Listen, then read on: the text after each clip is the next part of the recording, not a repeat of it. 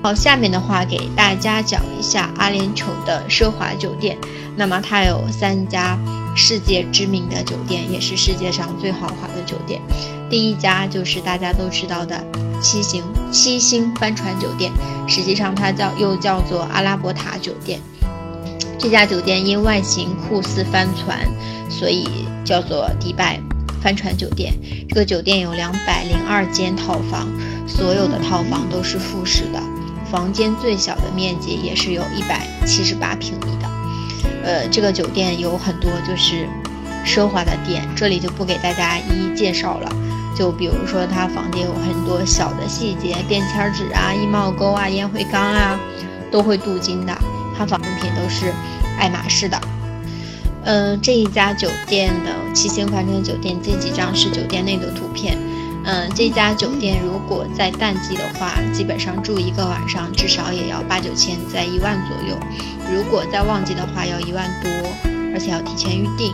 所以这个的话，大家可以根据个人的情况决定是入住这家酒店，还是说我只是进去享用一顿自助餐都可以。然后下面重点给大家说一下这个六星级的亚特兰蒂斯酒店。为什么要说这家酒店呢？因为我个人认为这一家酒店是性价比非常非常高的一家酒店，而且非常值得去入住。首先，这个酒店除了它酒店本身的这个豪华以外，它还有很多附加的东西。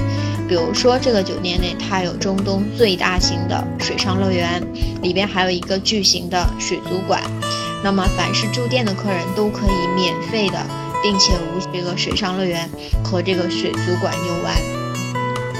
然后它里边还有一个海豚湾的潜水区，可以与海豚近距离接触。这一块这个是额外付费的项目。当然，就是如果有一些小孩子特别喜欢有这个需求的话，你都可以在酒店里玩到这些项目。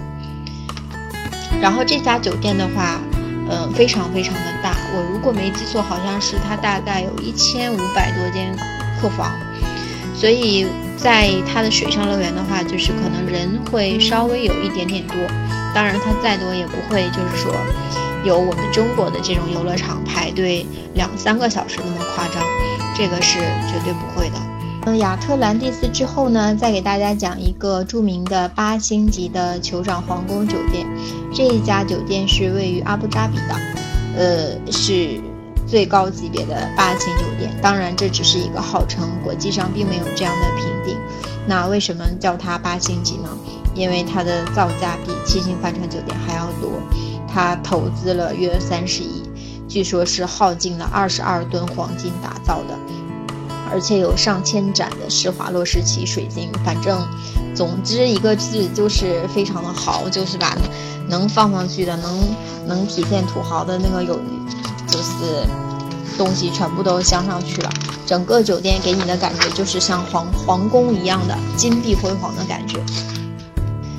这个酒店的话，距离阿拉阿联酋的首府仅一街之隔，它的对面的话就是呃之前《速度与激情七》的那个电影，一台跑车从这个楼窜到那个楼，再窜到另外一个楼，就是那个场景。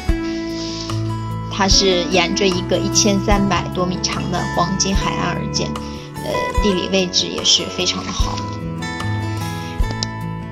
然后下面再给大家讲最后一家酒店，就是我们刚刚提到的雅思岛。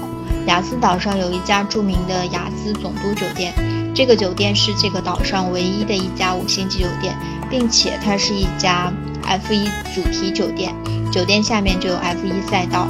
每年呢，在这里都会有 F1 的比赛。然后不仅于此，它呃离这个法拉利主题公园、雅思水上乐园、雅思梦非常的近，因为我说他们都在一个岛上。那这个岛上的话是有免费的这个接驳巴士的，你只要住在这个岛上，你到岛上的任何的区域都可以坐这个免费的接驳巴士，而且非常的近，基本上就是十分钟左右的时间都可以到达。呃，当然你也可以选择步行，都 OK 的。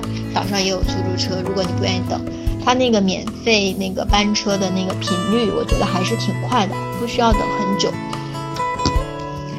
嗯，然后紧接着这个雅思总督酒店，呃，之后呢，给大家讲迪拜的几个主题的乐园，非常著名的。首先，第一个就是法拉利主题公园，就位于这个雅思岛上。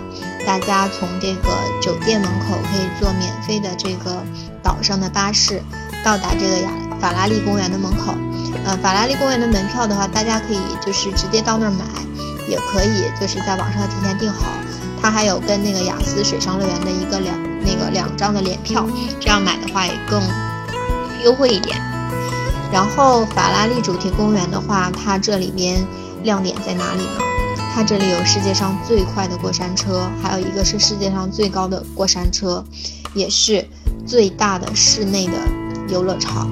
如果大家觉得迪拜很热的话，不用担心，因为这个主题公园全部是在室内的，空调很热。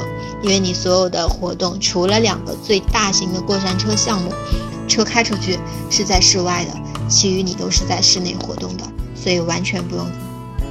嗯，我觉得这个主题公园真的是可以秒杀国内的任何一家游乐场，它的这个过山车真的是非常的刺激。嗯，这两个乐园就讲好了，然后顺带提一句的话，就是法拉利旁边就是雅思梦，雅思梦是阿布扎比目前最大的购物中心，是跟法拉利无缝链接的，一条长廊通过去就到了，很方便。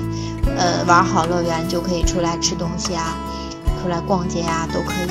然后这里给大家提示一下，我建议你们是先去水上乐园玩，然后再去法拉利。为什么呢？因为水上乐园关门比较早，一般下午的四五点钟就关门了。但法拉利的话，一般要到晚上八九点钟才关门。如果你要是先去法拉利再去水上乐园的话，就来不及。就是你除非上午走一个，下午走一个。正常，如果你半天时间的话，建议就是先去水上乐园玩。嗯，还有一个就是迪拜纪念新开的迪拜乐园。迪拜乐园的话，它位于迪拜和阿布扎比的城市当中。嗯，从哪个城市过去都有一定的距离，大概单程的话要将近一个小时的时间，还是比较远的。然后这里目前其实最好的方式，大家也是打车。然后它迪拜乐园是有很多的小的乐园，有迪拜动漫之门。迪拜乐高乐园和迪拜宝莱坞乐园，还有一个就是迪拜的乐高水上乐园，由这四个乐园组成。基本上你过去一趟的话，就要一天的时间来玩。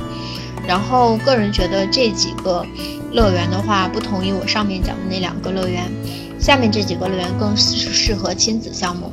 就如果大家没有小孩的话，可能我觉得不太适合去这个动漫啊、乐高啊、宝莱坞乐园。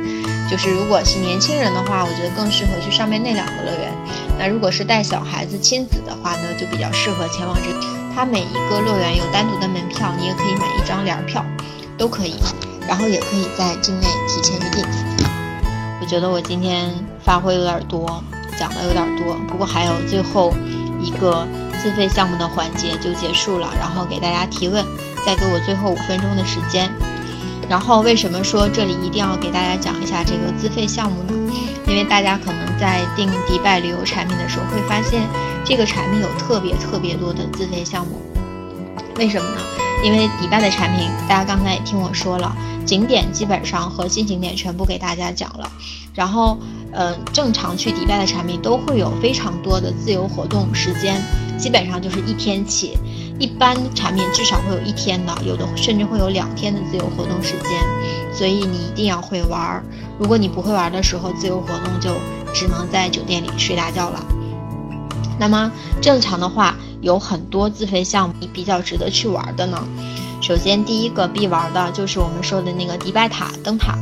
这个你可以根据自己的需求选择去登一百二十八层还是登一百四十八层，这个刚刚上面已经讲过了，我们这里就不多说了。还有一个就是迪拜必玩的项目叫做沙漠冲沙，这个项目呢也是一个性价比非常高的项目，因为这个项目全程下来要大概将近三四个小时的时间，分很多环节。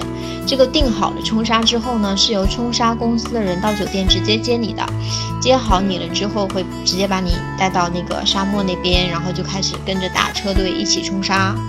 冲沙大概半个多小时的时间，结束了之后呢，会把我们带到一个营地去，在营地这里可以吃一个阿拉伯特色的晚餐，然后这边可以看肚皮舞啊、旋转舞啊，它的里边的一些表演。